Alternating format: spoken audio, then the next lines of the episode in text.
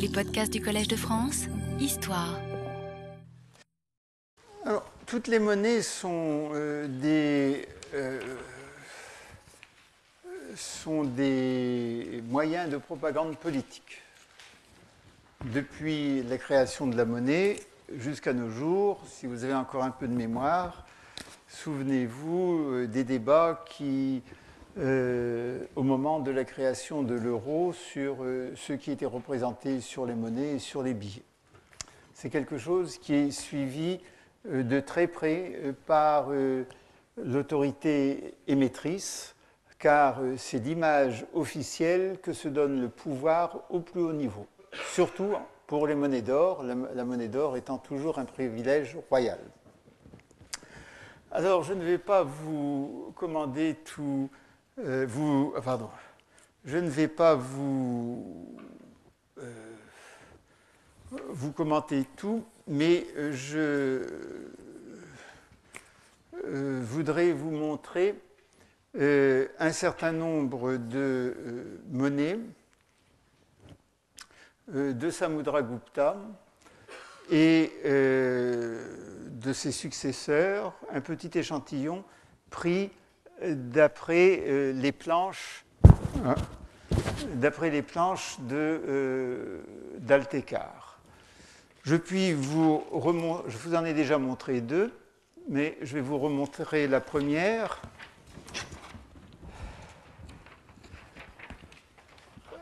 Les interprétations sont relativement faciles.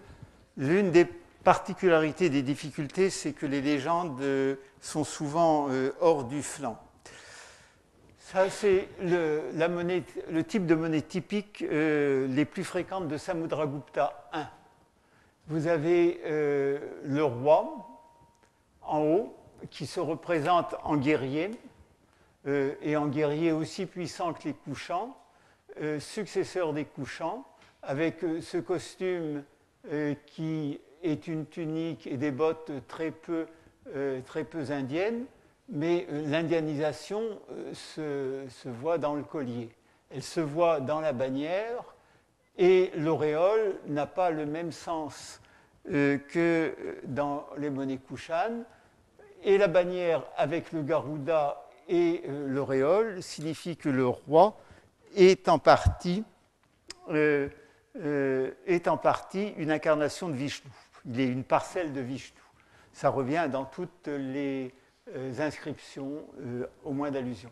Son nom est inscrit ici verticalement, comme sur les monnaies euh, Kushan tardives, Samudra. Et il n'a pas besoin de rajouter Gupta, puisque Gupta, on le verra plus tard, est un suffixe.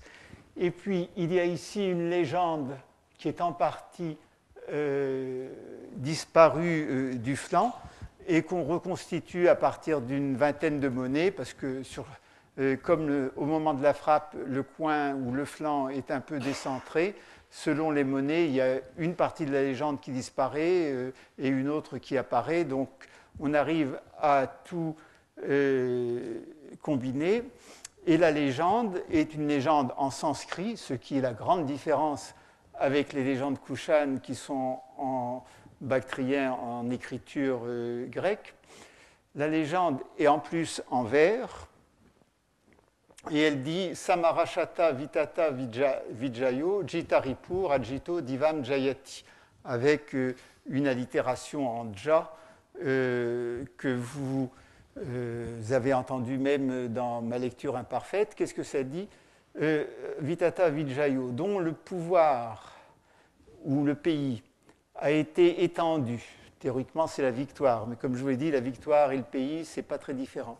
Donc, dont le pays a été étendu par 100 batailles, Samarashata, Jitaripur Ajito, celui qui a vaincu ses ennemis sans être lui-même vaincu, Divam Jayati, vint le ciel. Qu'est-ce que ça signifie que ce vint le ciel? Je n'ai trouvé l'explication dans, euh, aucun, dans aucun auteur que je connais. Et c'est quelque chose qui revient régulièrement dans les légendes monétaires des euh, Gupta. À mon avis, euh, on a une allusion à cela également dans l'inscription de Jalalabad, où là c'est la gloire qui monte jusqu'au ciel, mais en fait, ça renvoie à quelque chose euh, de très pratique. Ça renvoie au fait que les souverains Gupta se vantent euh, d'avoir célébré ou fait célébrer des sacrifices de type védique, l'Ajvameda, mais aussi le Rajasuya, dont il est clairement dit euh, qu'ils sont célébrés pour que le roi, euh, qui, est un roi puissant, du moins euh, en théorie, gagne le ciel. Et c'est ça que ça signifie. Ça signifie que, non pas que, ça signifie également qu'il est un second Indra, mais ça, il ne faut pas interpréter ça comme un élément de d'orgueil démentiel ou de vanité, disant qu'il est si fort qu'il va vaincre également euh, les dieux du ciel. Ce n'est pas ça du tout. Il va gagner un séjour au ciel où il sera comme Indra, parce que comme Indra, il est vainqueur.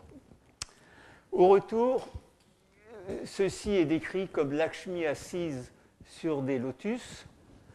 Et vous avez une légende qui est ici, Parakramas, euh, qui signifie celui euh, dont les exploits ou dont la vaillance est extrême, qui est une légende euh, qui est reprise dans l'inscription euh, d'Allahabad, où il est dit par Akrama Ankasya que, donc, que Samudragupta a pour surnom celui qui est la vaillance. Et dans d'autres inscriptions, on dit qu'il a la vaillance du lion, Sima Parakramas, ou qu'il a la vaillance du tigre. Et donc ça renvoie également à l'image que veut donner de lui euh, Samudragupta. C'est une image de guerrier, et euh, de guerrier vainqueur, mais de guerrier personnellement vaillant. Et il a suffi, pour les numismates en tout cas, d'appeler cette déesse, qui est exactement euh, la même qu'ici, de l'appeler Lakshmi, pour que l'ardoksho Kushan d'origine iranienne soit naturalisée indienne. Elle devait l'être depuis longtemps, mais vous voyez que le type, euh, que le type a été très facilement indianisé sans changement. Alors quand on l'appelle Lakshmi, ce sont les numismates euh, qui l'appellent Lakshmi. Euh, son nom n'est pas là. Mais ça fait allusion à, quelque chose qui est très connu, c'est que l'épouse du roi est au roi ce que Sita est à Rama. Et euh, l'épouse de Vishnu, c'est Lakshmi. Donc c'est tout à fait possible qu'il s'agisse de Lakshmi. Vous voyez qu'il n'y a pas euh, de grande proclamation euh, sur la religion du roi, mais que les allusions sont tout à fait transparentes. Alors, les autres images sont moins parlantes, parce qu'on a simplement recopié ce qu'il y a dans Altekar. C'est pour vous donner un échantillon. Euh, l'inscription d'Allahabad de Samudragupta euh, ne, euh, ne mentionne pas qu'il a, fait, qu'il a célébré un Ajvameda. à mon avis, elle le mentionne indirectement, mais c'est un autre problème. Mais on sait par ses successeurs qu'il est un de ceux qui, selon la formule, a rétabli l'Ajvameda qui euh, auparavant était célébré, mais célébré de façon incomplète. C'est ce que célèbre euh, cette monnaie. Vous voyez, en tout cas, la série de monnaies 1, 5, où vous voyez euh, sur le droit un cheval qui est lié à un poteau. Euh, si j'employais des mots sanscrits, je vous dirais que c'est le cheval de l'Ashvameda. Ashvameda, c'est le sacrifice du cheval, c'est un grand sacrifice védique. Et le poteau, c'est le yupa où le cheval est attaché.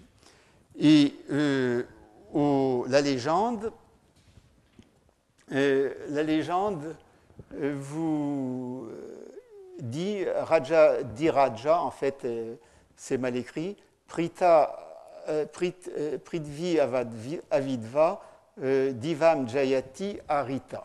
Donc le roi des, le roi des rois, il n'y a pas le Ma, mais, mais n'oubliez pas que c'est un vers et n'oubliez pas que l'espace est quand même restreint. Donc au lieu de la titulature qu'on a dans les sceaux qui est Maharaja, Adiraja. Là, ici, on a simplement Raja, Adiraja, mais ça a le même sens. Euh, Prithvi Avidva ayant, gagné la terre, il est donc souverain universel, ce qui est exigé pour euh, l'Ajvameda, je reviendrai un jour là-dessus, c'est même pas sûr, mais enfin, on aura peut-être le temps. Divam Jayati gagne le ciel, Arita, euh, sans avoir été pris. Ça pose un. Au revers, vous avez une reine qui est décrite comme étant euh, un personnage qui est décrit par les numismates comme une reine euh, debout et euh, la légende qui est verticale vous dit Ajvameda Parakrama celui dont l'exploit est d'avoir célébré l'Ajvameda c'est-à-dire qu'il n'y a pas son nom mais il y a son surnom indiqué par euh, l'inscription euh, d'Allahabad, très clairement. Parakrama, c'est un autre nom euh, de Samudragupta. c'est un des problèmes de l'historiographie indienne, c'est que les rois ont plusieurs noms et, utilisent ces noms en fonction de l'impression qu'ils veulent donner. Alors, le personnage est assez bizarre. Hein. vous pouvez l'appeler une reine ou vous l'appelez une déesse mais en tout cas, euh, elle porte euh, un, chasse-mouche, et en général, ceux qui portent les chasse-mouches, ce sont les servantes. Mais euh, je ne suis pas un spécialiste des monnaies Gupta. La troisième série, 6, de la 6 à ici, c'est ce qu'on appelle le roi à la hache. La hache, vous la voyez là. C'est ça la hache. Euh, c'est une monnaie euh, qui n'est pas très différente, euh, est ici. C'est une monnaie qui n'est pas très, et il y a un petit personnage dont on ne sait pas très bien qui c'est. c'est une monnaie qui n'est pas très différente pour le type de la première monnaie. Elle est beaucoup plus indianisée, mais le, mais le, costume est toujours là. Mais vous voyez que la façon est plus indianisée, en particulier le bonnet et euh, les boucles d'oreilles. Euh, la légende est ici sous le bras, Samudra. Gupta toujours euh, n'est Gupta n'est pas donné. Et autour, en sanskrit, vous avez Kritanta Parashur, Jayati Ajita Raja, Jeta Ajitas. Alors là encore, euh, une allitération en ja et sur le, verbe vaincre.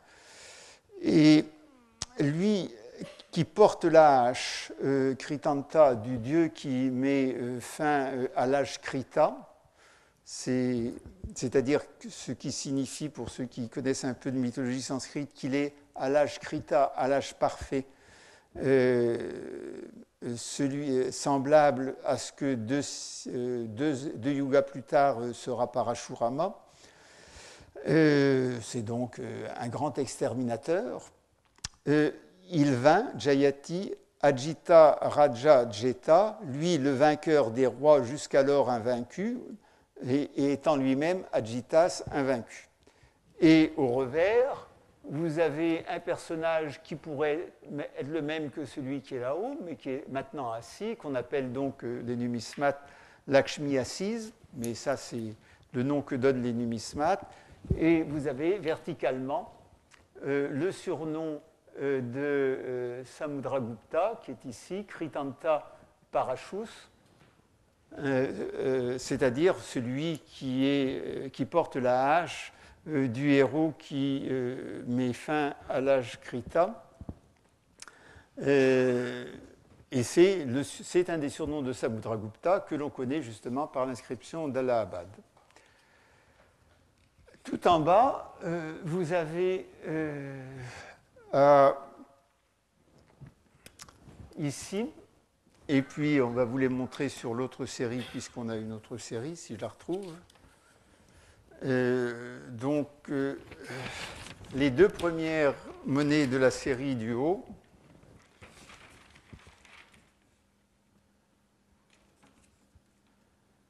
les deux premières monnaies de la série du haut, vous avez ce qu'on appelle les pièces de monnaie à l'archer. Voici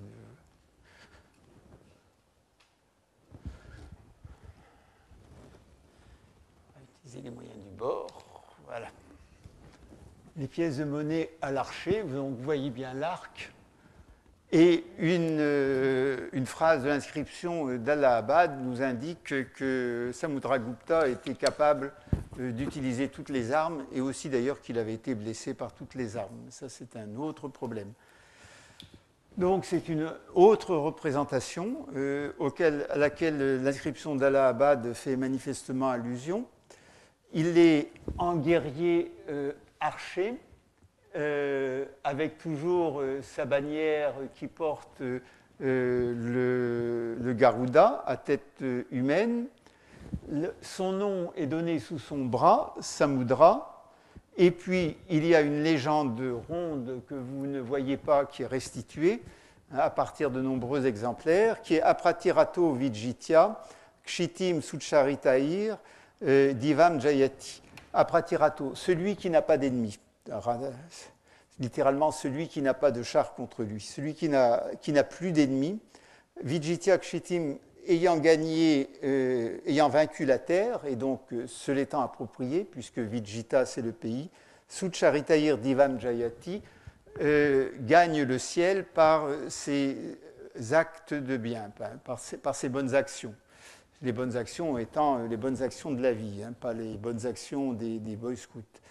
Et au, euh, au revers, vous avez euh, Lakshmi assise sur une couche, exactement comme les couches Kushan, mais enfin on les trouve encore, ces types de couches. C'est ce qu'on appelle en persan un charpai, c'est-à-dire euh, et que lorsque c'est dans matériel, en matériaux un peu nobles, on appelle un trône. donc Lakshmi assise sur un trône, et puis la légende qui est sur verticale ici, Apratiratas, celui qui n'a plus d'ennemis.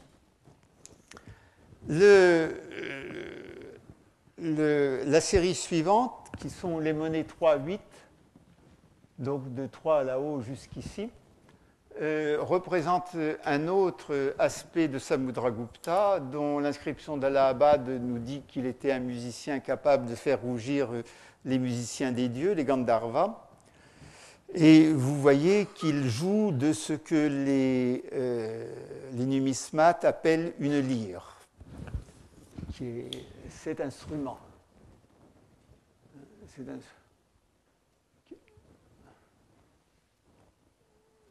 Euh, et ça, c'est donc le roi idéal, non seulement un grand guerrier, mais là c'est un homme cultivé. La légende qui est circulaire nous indique euh, là, euh, de façon qu'il s'agit du Maharaja Adiraja Sri Samudra Guptas, du grand roi des rois, c'est-à-dire, je vous ai expliqué à scène passée ce que ça signifiait, Sri, euh, sa seigneurie ou son Altesse Samudra Guptas. C'est la première. Alors, si vous voulez vous amuser à classer les séries, vous pouvez vous demander si Samudra Gupta appartient à une série euh, plus tardive que celle où il s'appelle simplement Samudra ou pas. Ou, et si euh, la légende avec Maharaja Rajadiraja euh, est plus tardive que celle avec Rajadiraja de tout à l'heure. À mon avis, ça ne compte pas. la seule chose qui compte, c'est le nombre des pieds dans le verre et l'alternance des brèves et des longues. Parce que la généalogie officielle est donnée par d'autres documents Ceci, c'est une proclamation politique. Et au revers, vous avez toujours Lakshmi assise. Elle est là. elle, est assise de profit. Et le nom du souverain, Samudra Guptas.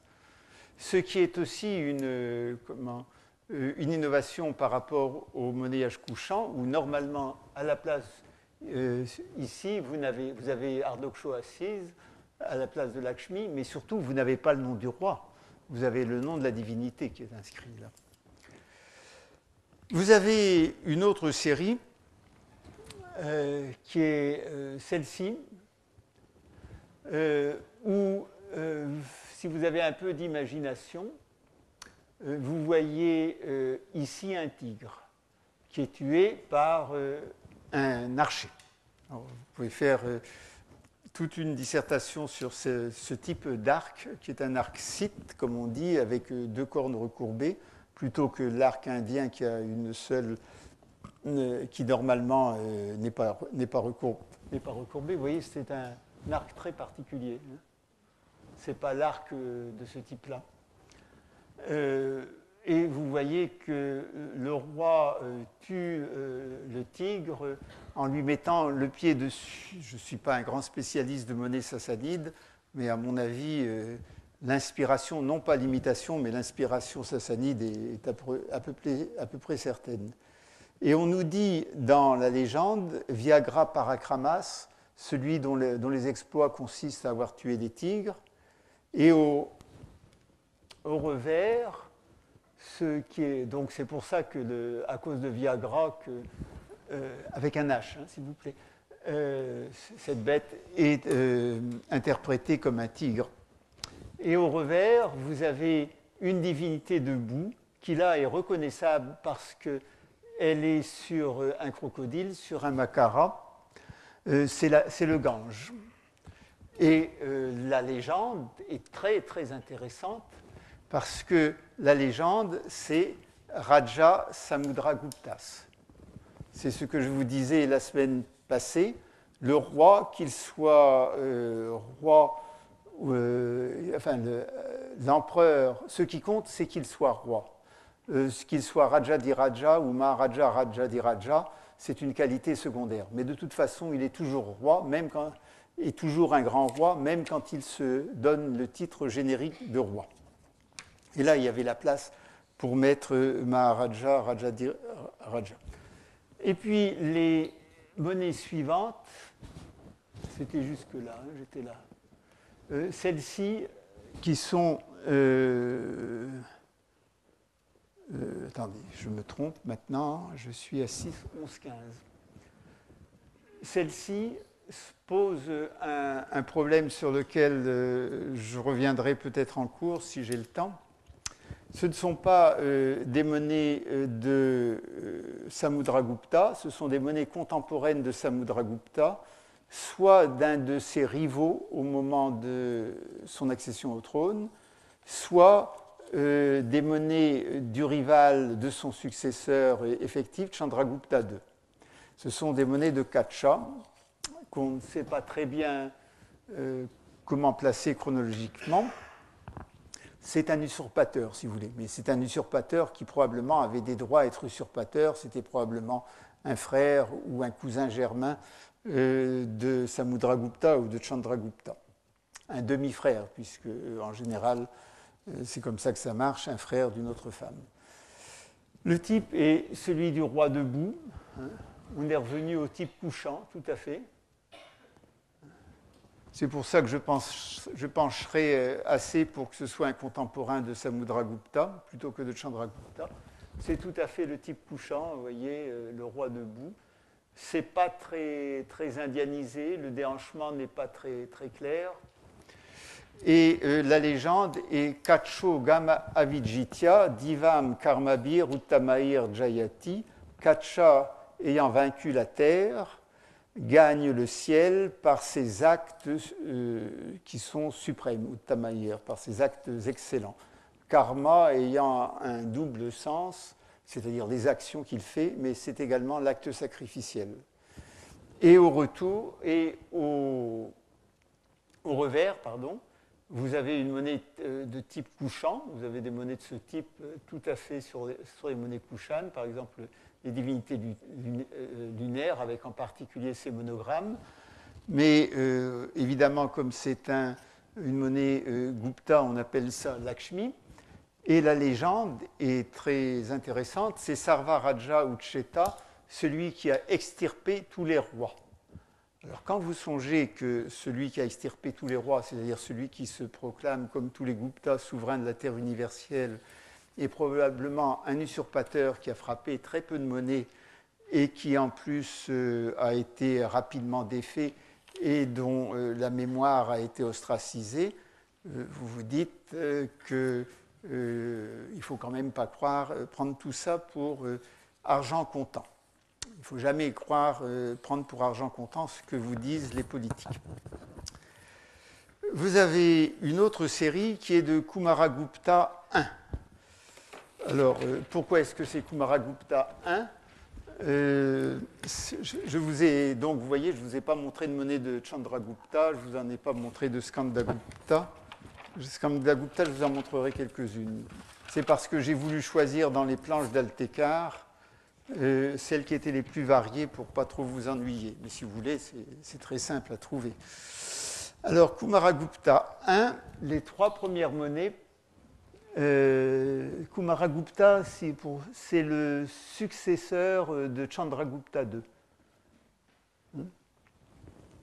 Ces dates, c'est à peu près 414-455. Donc Kumaragupta, euh, les trois premiers types sont le type de l'éléphant. C'est le roi sur son éléphant, les trois premières monnaies. Le roi sur son éléphant, c'est aussi euh, un privilège dit royal de faire la guerre sur un éléphant.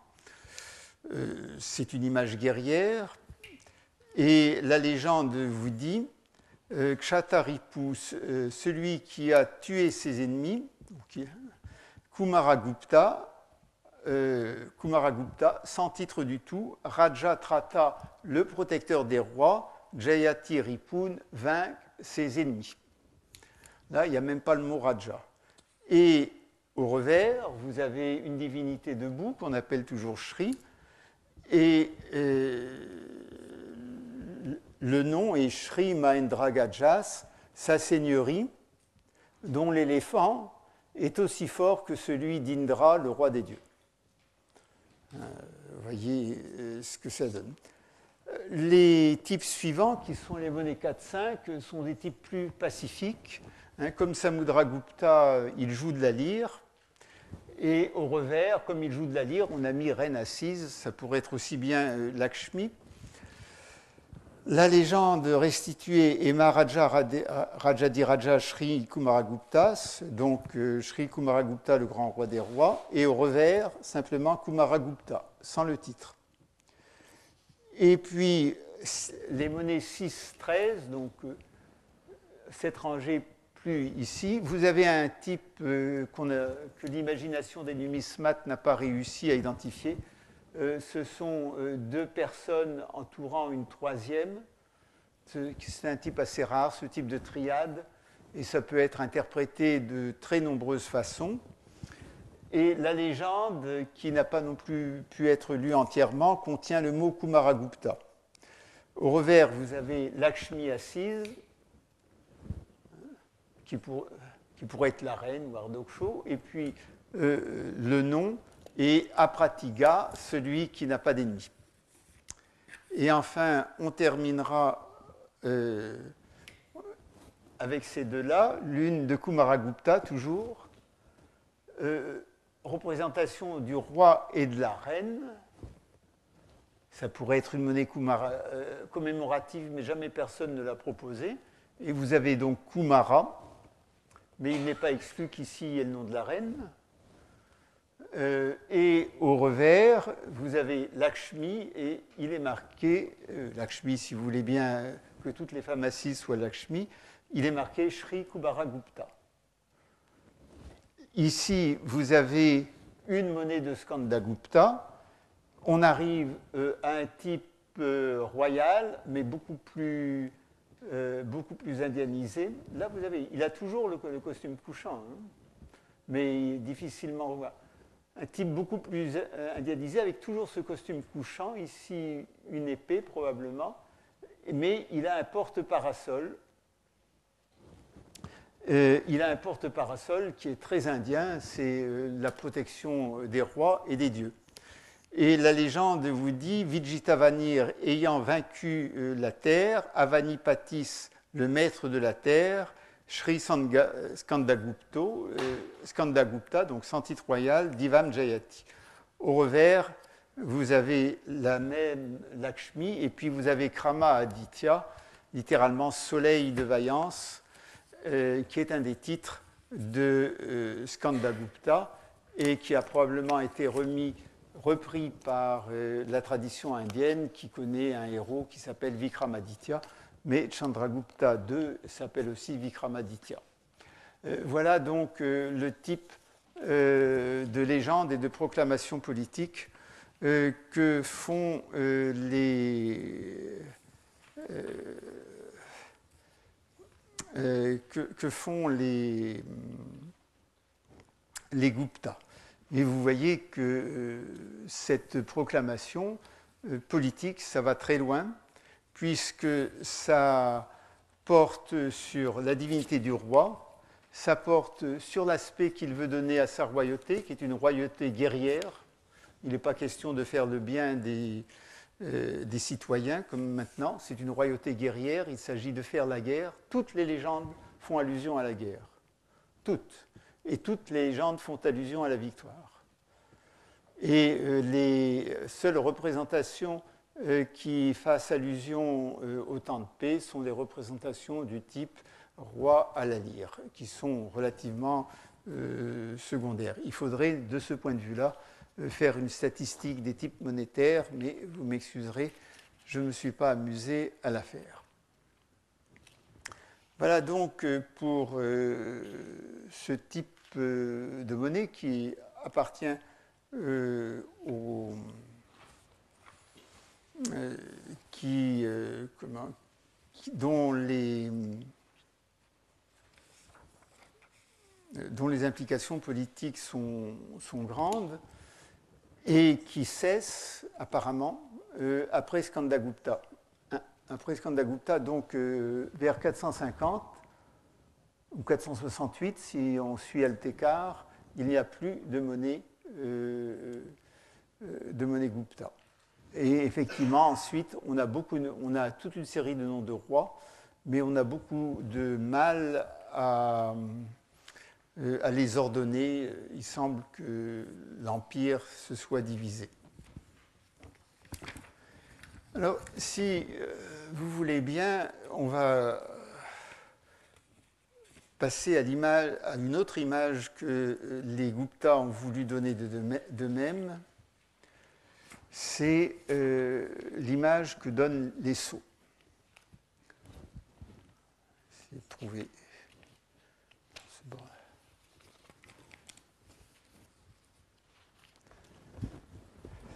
Je vous ai pris un saut tardif. Nous n'avons pas de, saut, euh, ancien euh, d'un des deux derniers Kumaragupta. Parce que selon euh, les reconstitutions historiques, il y a trois Kumaragupta où il y en a deux. C'est le document, c'est le tampon, comme on dirait aujourd'hui, qui se trouvait au bas de tous les actes officiels de la chancellerie euh, Gupta et qui authentifiait euh, le fait que ça sortait de la chancellerie Gupta. C'est une empreinte faite dans de la terre molle par l'équivalent d'un coin. Et vous voyez que ça se comporte de deux parties, elles sont à peu près toutes semblables.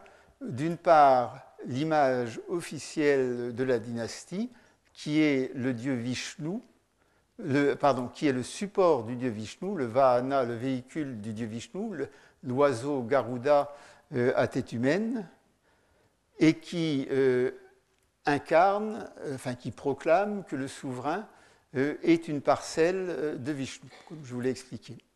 Et puis en dessous, vous avez la généalogie des souverains qui se trouve dans tous les actes officiels après euh, Samudragupta. C'est après Samudragupta que la euh, généalogie est établie et elle ne bouge plus, euh, sauf quelques variations qui tiennent au fait qu'à un moment donné, la lignée s'est séparée et que donc il y a un certain nombre de rois euh, dont le nom qui se trouve sur certains sceaux et pas sur d'autres, tout simplement parce que euh, l'un des, souverains de l'Empire Gupta partagé euh, ne reconnaît pas l'autre lignée. Mais jusqu'à Skandagupta, ils sont tous pareils.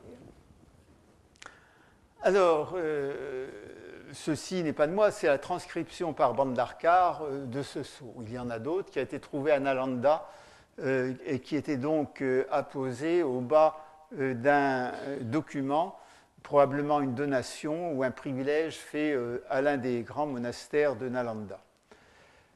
Le roi, le dernier roi qui est cité, c'est Kumaragupta, et vous avez toute sa généalogie.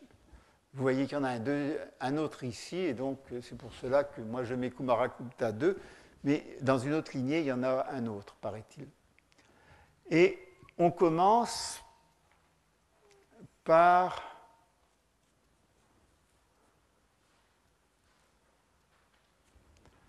euh, la phrase commence ici. Le fils de euh, Maharaja Sri Kumaraguptasya le fils du roi des rois, euh, Samudragupta, qui est né littéralement dans Kumaradevi, dans la Mahadevi, dans la grande, euh, de la grande reine, de la reine principale Kumaradevi. Je vous ai expliqué que les reines s'appelaient Devi. Là, on lui a même rajouté un Maha parce que le, roi lui-même est Maha. Euh, et qui était lui-même Samudragupta, le fils de la fille, on traduit Chavi, mais la traduction est fausse. Je vous l'expliquerai tout à l'heure. Euh, qui est, ce Samudragupta euh, était euh, le fils de Chandragupta, de sa seigneurie, son Altesse, tout ce que vous voulez, Chandragupta, lui-même un Maharaja Rajadiracha. Et ça commence à être intéressant. Il est le petit-fils, Pautrasya, de Gatotkacha, qui est lui né que Maharaja. Et il est l'arrière-petit-fils d'un autre Maharaja qui est Shrigupta. Et euh, son titre euh, auquel il tient, en tout cas Shri toujours Samudragupta, c'est qu'il est Sarva Raja Uchetus, il a extirpé tous les rois, Pritiviam Apratiratasya, et il n'a plus d'ennemis sur la terre. Alors, le fils de Samudragupta, Tatparigrihito, c'est difficile à, euh, traduire, mais disons euh, que ça, probablement ça signifie que sur désignation euh, expresse de son père, littéralement par la faveur de son presse, ce fils lui-même, il est né de euh, la grande reine Data Devi, et lui-même n'a plus d'ennemis, et euh, il, est, euh, il est un adorateur de, Vishnu suprême. Il a comme titre Maharaja Radiraja et son nom c'est Chandragupta.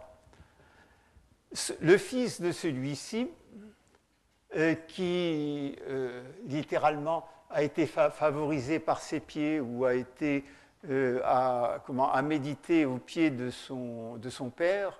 C'est une, une, expression qu'on a également du mal à comprendre. Ça signifie qu'il est respectueux et que comme tous les bons Indiens respectueux, il a salué très longtemps les pieds de son père en les touchant de la main et de la tête et que celui-ci l'ayant accepté, ça signifie qu'il euh, avait la faveur de son, père. Alors, le fils de Chandragupta, il est né de la grande reine Dhruva Devi et il s'appelle le grand roi Sri Maragupta. Il avait un fils qui lui aussi a réfléchi au pied de son papa, qui était né de la reine Ananta Devi et qui s'appelait Purugupta.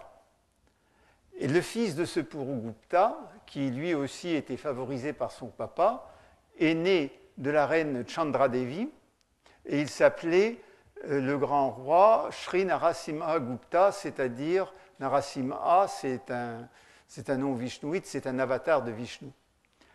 Et puis euh, son fils, qui lui aussi a été, euh, le fils chéri de Narasimha Gupta, et qui est né dans euh, la grande reine Mitra Devi, eh bien, est un Vishnouite accompli et il s'appelle le grand roi Kumaragupta II.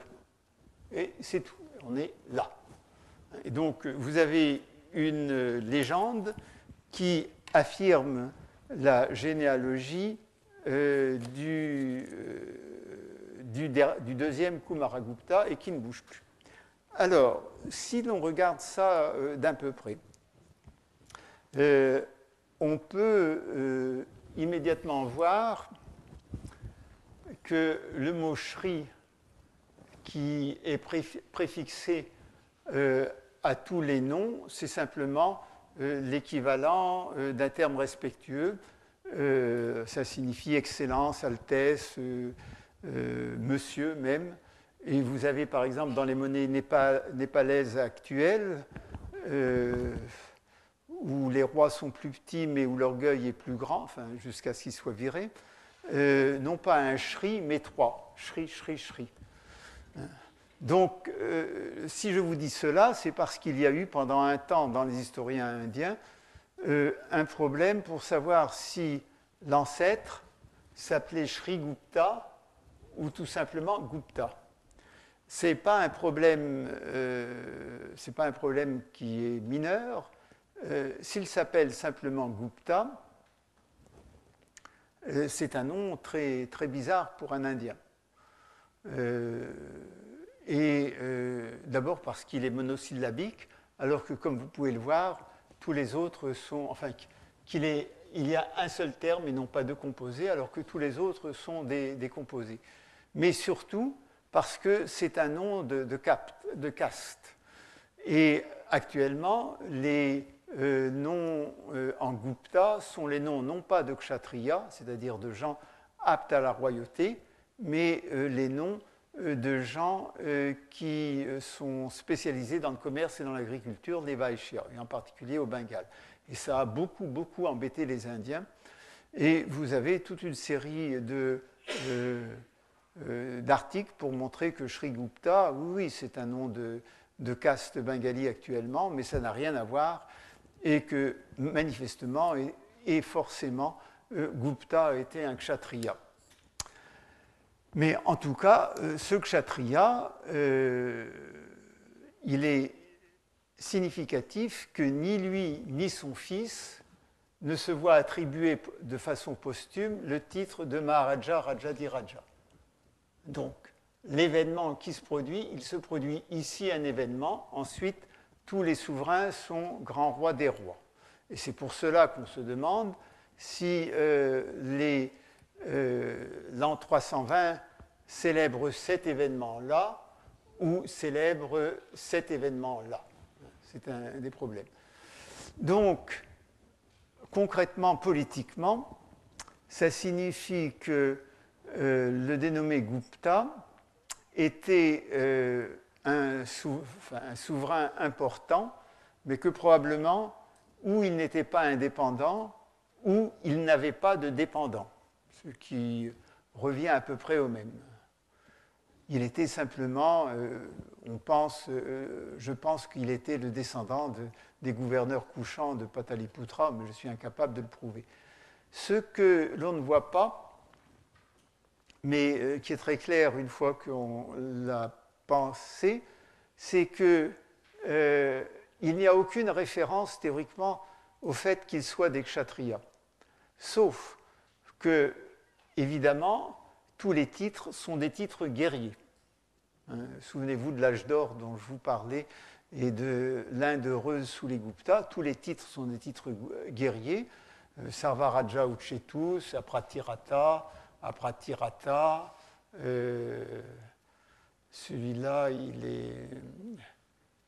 Bon, les, autres n'ont pas des titres aussi guerriers, mais les titres des du départ sont tous euh, guerriers, et ceux des monnaies sont guerriers.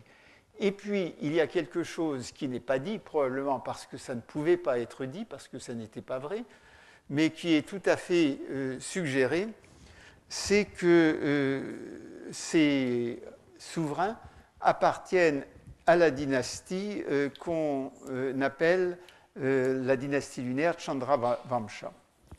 Alors vous avez après les souverains qui sont là, vous avez un souverain qui est qui est un contemporain probablement de ce Narasimhagupta, qui s'appelle Buddhagupta.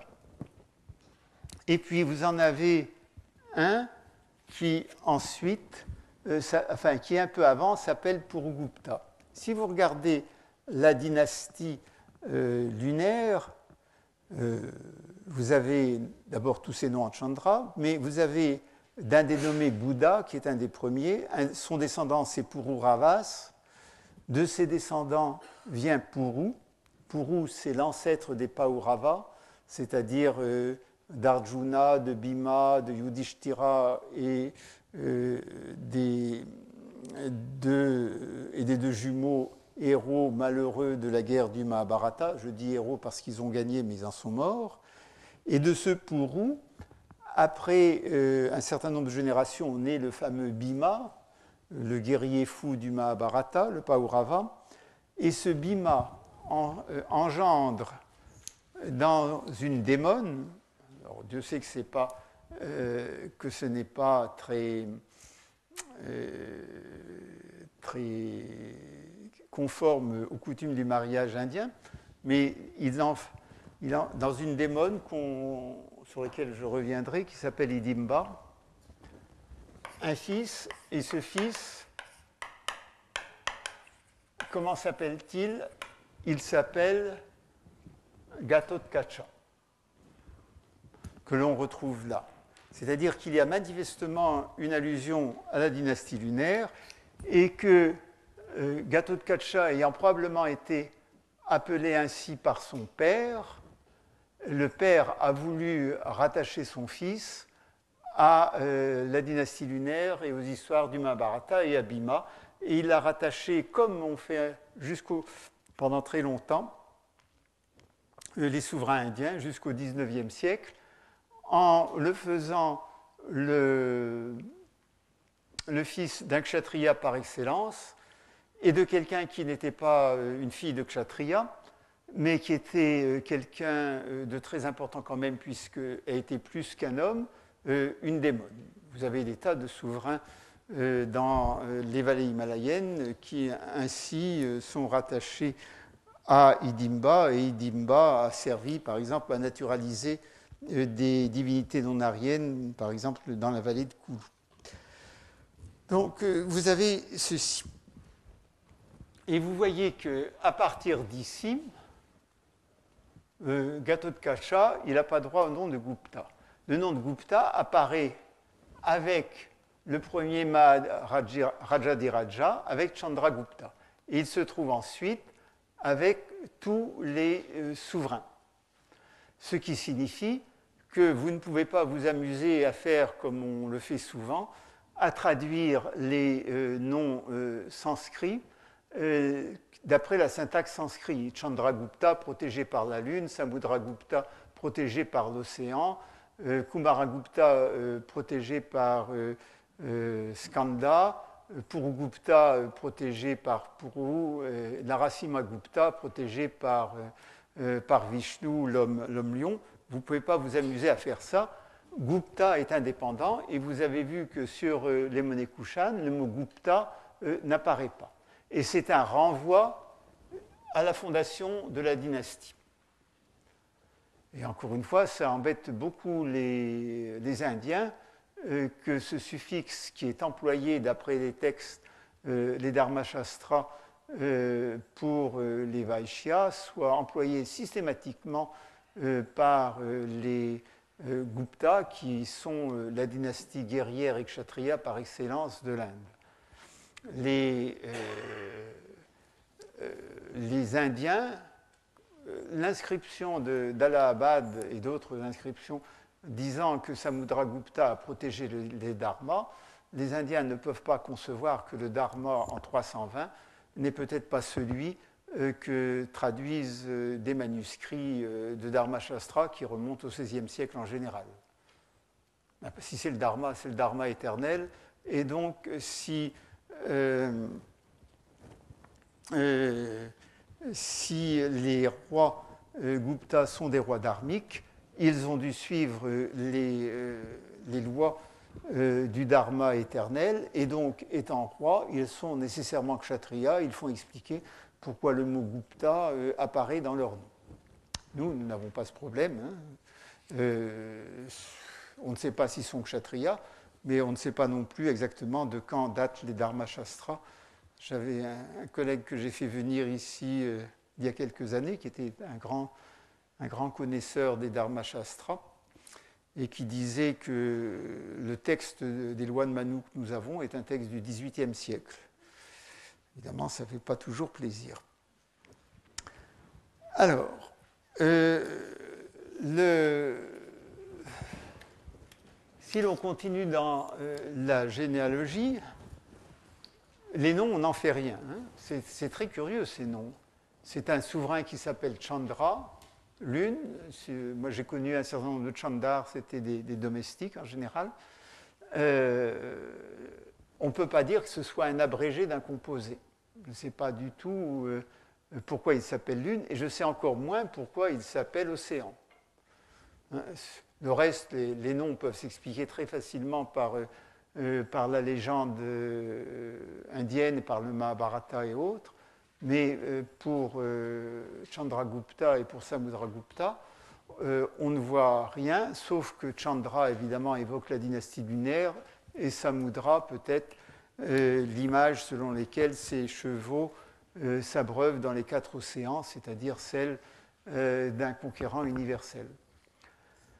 Ce qui est très curieux, c'est que l'on donne le nom de l'épouse, toujours sous une, forme qui est très clair, c'est-à-dire né dans, puisque selon les Indiens, les femmes n'apportent rien à l'embryon, tout est dans la semence de l'homme et les femmes ne sont que des réceptacles, ce qui permet à un certain nombre de héros de l'épopée d'être nés dans des feuilles ou dans des seaux en bois, euh, ce qui est une façon assez bizarre de naître.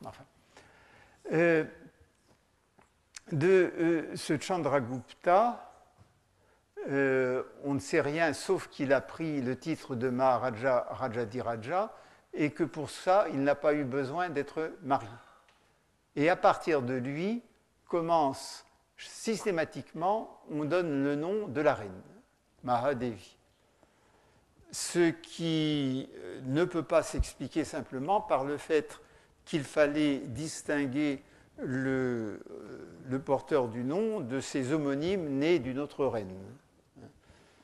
Pas, euh, ce n'est pas comme les pronoms arabes où on donne le nom du père pour euh, distinguer de Mohammed. Euh, là, il n'y a aucune raison de distinguer le nom du roi en mentionnant le nom de la reine, parce qu'il y a plusieurs reines dans le harem, pour une raison très simple, c'est que lorsqu'on en est à l'époque de Kumaragupta, le nom de la reine, euh, on s'en fiche. Ça n'a aucune importance que de savoir qui était le nom de la reine pour Samudragupta, qui était le nom de la reine pour le Chandragupta II, qui était le nom de la reine pour Kumaragupta. On le sait. Ils ont vécu, ils ont laissé des, euh, des traces. Il n'y a plus d'homonymie possible. C'est donc pas un effet d'homonymie. Et euh, ça correspond à une structure familiale qui, embête beaucoup euh, les Indiens. C'est une structure familiale où les femmes ont un rôle très très important. Or, dans le rituel dharmique indien, dans le mariage qu'on appelle Kanyadan, encore actuellement, la fille est donnée, et elle est donnée et coupe tous ses liens avec la famille. Elle n'en reçoit plus rien. Elle n'en demande plus rien. Et les parents ne demandent surtout plus rien. évidemment, euh, c'est un peu théorique, mais on a des cas de famille très rigoristes où effectivement, à partir du moment où la fille est donnée, il n'y a quasiment plus de rapport. Euh, au début du XIXe siècle, Tandon disait que dans le Punjab, certaines familles refusaient même un verre d'eau. Il est donc clair qu'il y a là un rôle des femmes qui n'est pas dans le dharma et un rôle politique des alliances. Mais ces alliances, le rôle politique de ces alliances n'est mentionné que pour le premier, que pour euh, euh, que pour, que pour Samudragupta, qui est le fils de la fille d'Awitrasya, euh, Lichavi, on traduit des Lichavi. Et vous avez vu euh, la monnaie qui célèbre ça, où vous avez effectivement le pluriel Lichavayas. Et effectivement, les textes nous disent que les Lichavis sont une tribu. Mais vous imaginez bien que malgré toutes les traductions euh, de tous les auteurs, ça n'a pas de sens de traduire le fils de la fille d'Elichavi. On ne traduira pas à propos de Marie-Antoinette euh, la fille des Autrichiens ou d'Anne d'Autriche la fille des Autrichiens. Ça n'a pas de sens. Elle est la fille de quelqu'un. Et ce que les auteurs n'ont pas vu, c'est qu'il y a deux témoignages anciens qui veulent que les rois portent le nom de leur peuple. Et ces deux témoignages sont absolument sûrs et très bien connus. Le premier, c'est l'édit de Babra d'Ashoka, où euh, le roi s'appelle le roi Magadha, alors qu'il est déjà euh, empereur, enfin, souverain de toute l'Inde. Il est, il est le, roi, le, roi Magadha.